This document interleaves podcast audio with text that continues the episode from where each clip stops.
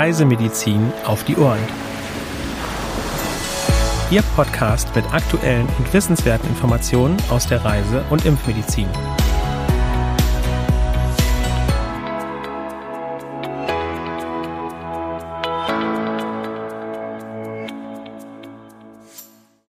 Herzlich willkommen zu unserem Podcast Reisemedizin auf die Ohren, heute am Mittwoch, dem 17. Mai 2023. Durch diese Folge begleiten Sie wieder meine Kollegin Dr. Sandra Wittek und ich, Helena Schmidt. Ja, ich begrüße Sie auch ganz herzlich, liebe Zuhörerinnen und Zuhörer. Schön, dass Sie wieder mit dabei sind. Dann äh, legen wir gleich mit den aktuellen Meldungen los, würde ich sagen. Worum geht es denn da heute, Helena? Ja, wir haben heute eine Meldung aus Mittelamerika, eine aus Südamerika und zwei aus Südasien. Und ich würde sagen, wir beginnen zuerst mit den Meldungen aus Amerika. In Costa Rica gibt es aktuell einen Ausbruch von Malaria tropica. Besonders betroffen sind die Kantone Pocosi und Limon. Seit Anfang April wurden in der Provinz Limon 139 Fälle gemeldet. Seit Anfang Mai geht die Zahl der Neuinfektionen zurück. Sehr guter Mückenschutz ist immer zu beachten. Zusätzlich kann in den betroffenen Regionen eine Chemoprophylaxe sinnvoll sein. Personen, die während oder nach einem Aufenthalt in den betroffenen Gebieten Symptome entwickeln, sollten umgehend einen Arzt aufsuchen. In der zweiten Meldung aus Amerika geht es um Dengue-Fieber und zwar in Kolumbien. Seit Anfang dieses Jahres wurden bereits etwa 32.000 Verdachtsfälle und 18 Todesfälle registriert. Das sind etwa doppelt so viele wie im gleichen Zeitraum des Vorjahres. Im letzten Jahr wurden insgesamt ca. 70.000 Verdachtsfälle verzeichnet, Etwa 47.000 Infektionen wurden bestätigt und 48 Menschen sind verstorben. 2021 wurden etwa 53.000 Verdachtsfälle registriert, 43 Menschen sind verstorben. Und jetzt schauen wir uns die Meldungen aus Südasien an. Auch hier geht es um Denguefieber. In Indien hatte es im April und im Mai untypischerweise Regenfälle gegeben, wodurch im Bundesstaat Maharashtra die Zahl an Denguefällen angestiegen ist. In der Hauptstadt Neu-Delhi sind im letzten Jahr ca. 10.000 Menschen an Dengue erkrankt. Und auch in den Bundesstaaten Haryana, Rajasthan und Karnataka waren die Fallzahlen angestiegen. Landesweit wurden 2022 ca. 233.000 Infektionen und 303 Todesfälle verzeichnet. 2021 wurden 193.000 Erkrankungen und 306 Todesfälle verzeichnet. 2020 wurden 45.000 Fälle gemeldet und 56 Menschen sind verstorben. Und zuletzt blicken wir noch nach Laos in Südostasien. Hier kommt Dengue im gesamten Land vor. Seit Beginn dieses Jahres wurden circa 1300 Dengue-Infektionen registriert. Im entsprechenden Vorjahreszeitraum waren es nur etwa 200. Im vergangenen Jahr wurden mehr als 32.000 Erkrankungen und 28 Todesfälle registriert. Etwa die Hälfte der Fälle stammt aus der Hauptstadt Vientiane. Außerdem sind noch die Provinzen Sarawan, Atapu und Luang Namta besonders betroffen. 2021 wurden insgesamt circa 1300 Infektionen registriert. 2020 wurden mindestens 8000 Erkrankungen und 13 Todesfälle gemeldet. Generell gilt, um eine Infektion mit Denguefieber zu vermeiden, sollten Sie sich gut vor den überwiegend tagaktiven Überträgermücken schützen und seit Februar diesen Jahres können Sie sich auch gegen Dengue impfen lassen. Weitere aktuelle Meldungen finden Sie unter www.cam.de/aktuell.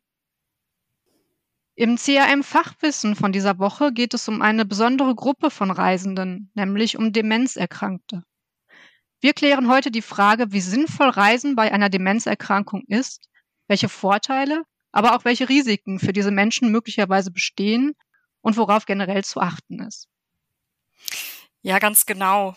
Und bevor wir tiefer in die Materie einsteigen, möchte ich zur Auffrischung zunächst einmal ein paar Worte zu Demenzerkrankungen im Allgemeinen sagen. Bei uns in Deutschland lebten im Jahr 2021 rund 1,8 Millionen Demenzerkrankte. Besonders verbreitet ist die Demenz unter älteren Personen ab 65 Jahren, aber auch jüngere Menschen können erkranken. Demenz ist allerdings nicht als ein eigenes Krankheitsbild zu sehen. Vielmehr handelt es sich um ein Syndrom, also um eine Zusammenfassung von Symptomen, denen unterschiedliche Erkrankungen zugrunde liegen können. Diesen ursächlichen Erkrankungen der Demenz gemeinsam sind neurologische Veränderungen des Gehirns. Diese Veränderungen sind für das Hauptmerkmal der Demenz verantwortlich, nämlich den fortschreitenden Verlust der geistigen Fähigkeiten. Die Alzheimer-Krankheit ist dabei die häufigste Ursache für die Verschlechterung der kognitiven Leistungsfähigkeit. Pathologisch ist sie durch den Untergang von Neuronen, Atrophie des Gehirns, also Verlust an Gehirnmasse, sowie Degeneration der Zellstruktur gekennzeichnet. Zu Beginn einer Demenz ist zunächst hauptsächlich das Kurzzeitgedächtnis betroffen. Im weiteren Verlauf können sich jedoch auch weitere kognitive Funktionen wie Orientierung, Sprache, Auffassungsgabe, Urteilsvermögen, Lernfähigkeit und auch das Langzeitgedächtnis verschlechtern. Mitunter kommt es auch zu Veränderungen der Persönlichkeit im Rahmen psychiatrischer Begleiterkrankungen wie Depressionen. Diese treten bei Demenz nämlich ebenfalls häufig auf. Und ja, man kann sich vorstellen, dass die Lebensqualität und Alltagsfunktion der Betroffenen insbesondere im fortgeschrittenen Stadium erheblich beeinträchtigt ist. Und da stellt sich natürlich die Frage, kann eine demente Person mit dieser Vielzahl an Symptomen und Einschränkungen überhaupt verreisen? Wie sinnvoll ist das überhaupt? Oder wäre es sogar gefährlich für die Betroffenen, in diesem Zustand zu verreisen? Die Antwort auf diese Fragen ist dabei vom Einzelfall abhängig. Aber einige generelle Empfehlungen kann man durchaus aussprechen. Zum Beispiel ist das Reisen im frühen Stadium der Demenz in der Regel möglich, jedoch unter der Voraussetzung, dass die Reise sorgfältig geplant und vorbereitet wird. Dabei sollte man auch Aspekte wie das Reiseziel berücksichtigen. Vorzugsweise sollten Demenzerkrankte an bekannte Urlaubsorte reisen, die noch in ihrem Langzeitgedächtnis repräsentiert sind.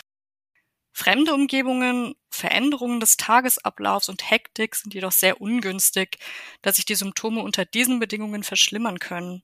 Und gleiches gilt auch für das Ausüben ausgefallener Urlaubsaktivitäten. Grundsätzlich sollte man alles vermeiden, was für Betroffene erhöhten Stress bedeutet. Ja, und am besten sollten die Betroffenen auch schon vor der Reise beim Arzt vorstellig werden, der dann den Krankheitszustand der Person überprüft und auf dieser Grundlage berät, welche Reiseziele für den Patienten oder die Patientin in Frage kommen. Außerdem sollten demenzerkrankte Personen möglichst nur in Begleitung einer vertrauten Person reisen, denn fremde Umgebungen können auch in frühem Krankheitsstadium Ängste auslösen. Ja, und jetzt kommen wir zu der Frage, gibt es denn konkrete positive Auswirkungen durch das Reisen auf die Demenz? Und hier lautet die Antwort, ja, die gibt es durchaus. Reisen bringt nämlich häufig Aspekte mit sich, die sich positiv auf das körperliche und psychische Wohlbefinden von Demenzerkrankten auswirken können. Zunächst einmal wirkt der Umgebungswechsel kognitiv und sensorisch stimulierend. Und Betroffene erleben auch ganz neue Erfahrungen, was positive Gefühle hervorrufen kann. Außerdem ist man beim Reisen meist mehr unter Menschen. Zum Beispiel nimmt man die Mahlzeiten eher gemeinsam mit der Familie oder der Begleitperson ein und mehr soziale Interaktionen wirken sich wiederum stimulierend auf die Gehirnfunktion aus. Darüber hinaus sind Urlaube häufig mit mehr körperlicher Betätigung in freier Natur im Vergleich zum gewohnten Alltag verbunden. Auch Bewegung ist dafür bekannt, Demenzerkrankungen günstig zu beeinflussen. Und Sonnenlicht und frische Luft sind zusätzlich noch gut für Vitamin D-Spiegel und Serotoninlevel. An bekannte Orte zu reisen kann außerdem dabei helfen, schöne Erinnerungen an vergangene Urlaube zu wecken. Und insbesondere, wenn Personen auch schon vor Beginn der Erkrankung gerne verreist sind, sollte man das ruhig weiter pflegen und so ein Stück Alltagsnormalität aufrechterhalten. Ja, neben den ganzen Vorteilen, die ich gerade genannt habe, Gibt es denn auch Risiken durch das Reisen zu beachten, Sandra? Ja, leider stehen den positiven Einflüssen durch das Reisen auch Risiken gegenüber. Ähm, gerade im fortgeschrittenen Stadium der Demenz ist grundsätzlich von Reisen abzuraten, da Betroffene anfälliger für Stress und Stimmungsstörungen durch veränderte Umgebung und Routinen sind. Zudem haben diese Personen ein erhöhtes Risiko für ein akutes Delir, vor allem bei bestimmten Vorerkrankungen wie Diabetes oder Harnwegsinfektionen. Das Risiko für ein Delir ist ebenfalls erhöht bei Flugreisen. aufgrund der Druckveränderungen, von Geräuschen und gegebenenfalls Zeitverschiebung. Auch Wasser- und Elektrolytverluste bei einer Reisediarrhoe fördern das Auftreten von Verwirrtheitszuständen. Ein weiteres Risiko besteht in der erhöhten Unfallgefahr Demenzkranker im Straßenverkehr. Bei kognitiven Einschränkungen sollten diese Personen in fremder Umgebung auf keinen Fall Auto fahren. Äh, was gilt nun hinsichtlich Medikation auf Reisen? Hier ist bei Aufenthalten in Malaria-Risikogebieten zu beachten, dass Mefloquin aufgrund seiner neuropsychiatrischen Nebenwirkungen zur Malaria-Prophylaxe bei Demenzerkrankten kontraindiziert ist. Des Weiteren ist bei der Einnahme von Anticholinergika zur Behandlung von Inkontinenz während Flugreisen mit möglicher Verschlechterung der Kognition und gegebenenfalls Delirien zu rechnen. Gänzlich zu vermeiden sind Medikamente, die bei Zeitverschiebungen verabreicht werden, wie Diphenhydramine, Z-Substanzen und Benzodiazepine. Aufgrund seiner negativen Auswirkungen auf die Kognition sollten Erkrankte auch auf Alkohol verzichten. So, um das Ganze noch einmal zusammenzufassen, ob Reisen bei Demenz empfohlen sind, ist individuell abhängig von verschiedenen Faktoren wie Krankheitsstadium, allgemeiner Stimmung sowie den persönlichen Präferenzen des Erkrankten. Die Entscheidung für oder gegen eine Reise sowie das genaue Arrangement sollte im besten Fall in Abstimmung mit dem Arzt erfolgen.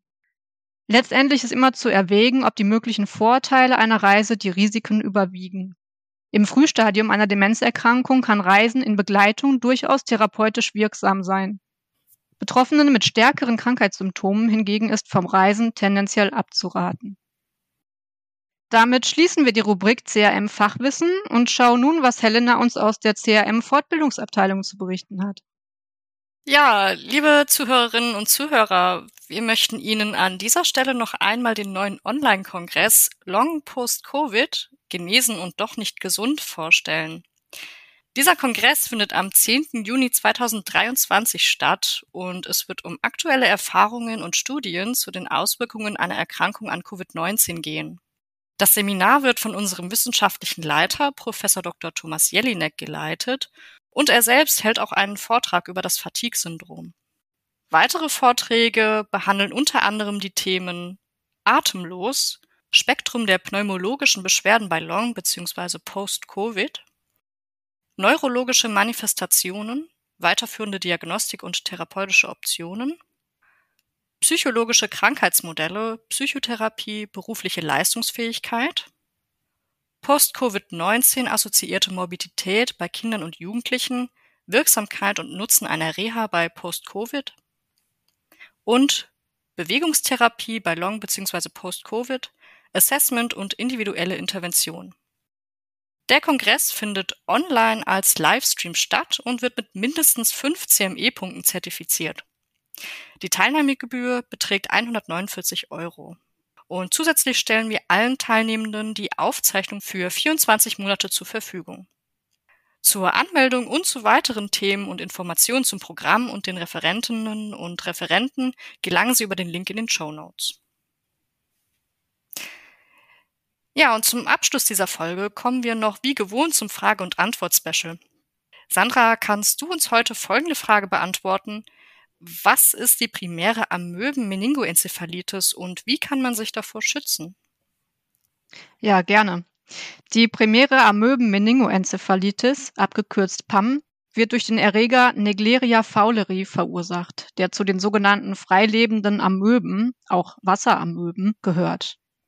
Der Einzeller ist vorwiegend in den Tropen und Subtropen, in Süßgewässern und im Boden zu finden, darüber hinaus aber auch in gemäßigten Klimazonen in erwärmtem Süßwasser über 30 Grad Celsius.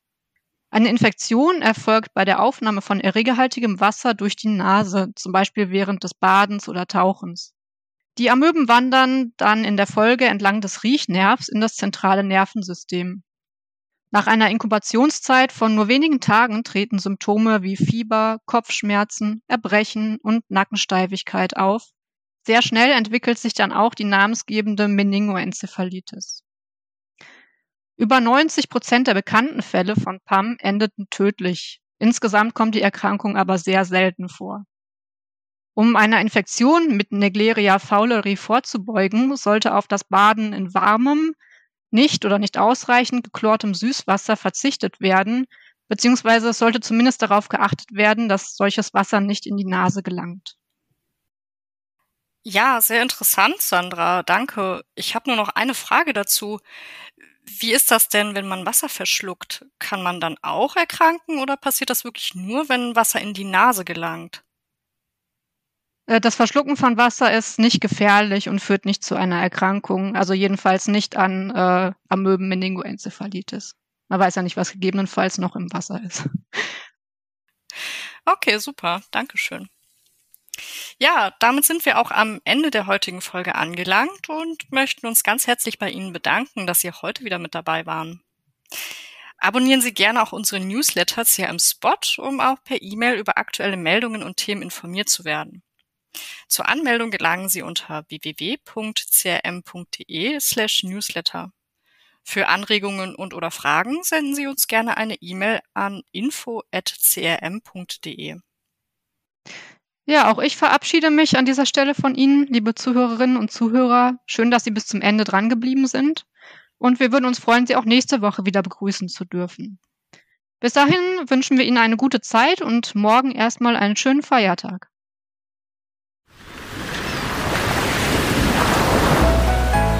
Dieser Podcast ist eine Produktion des CRM, Zentrum für Reisemedizin.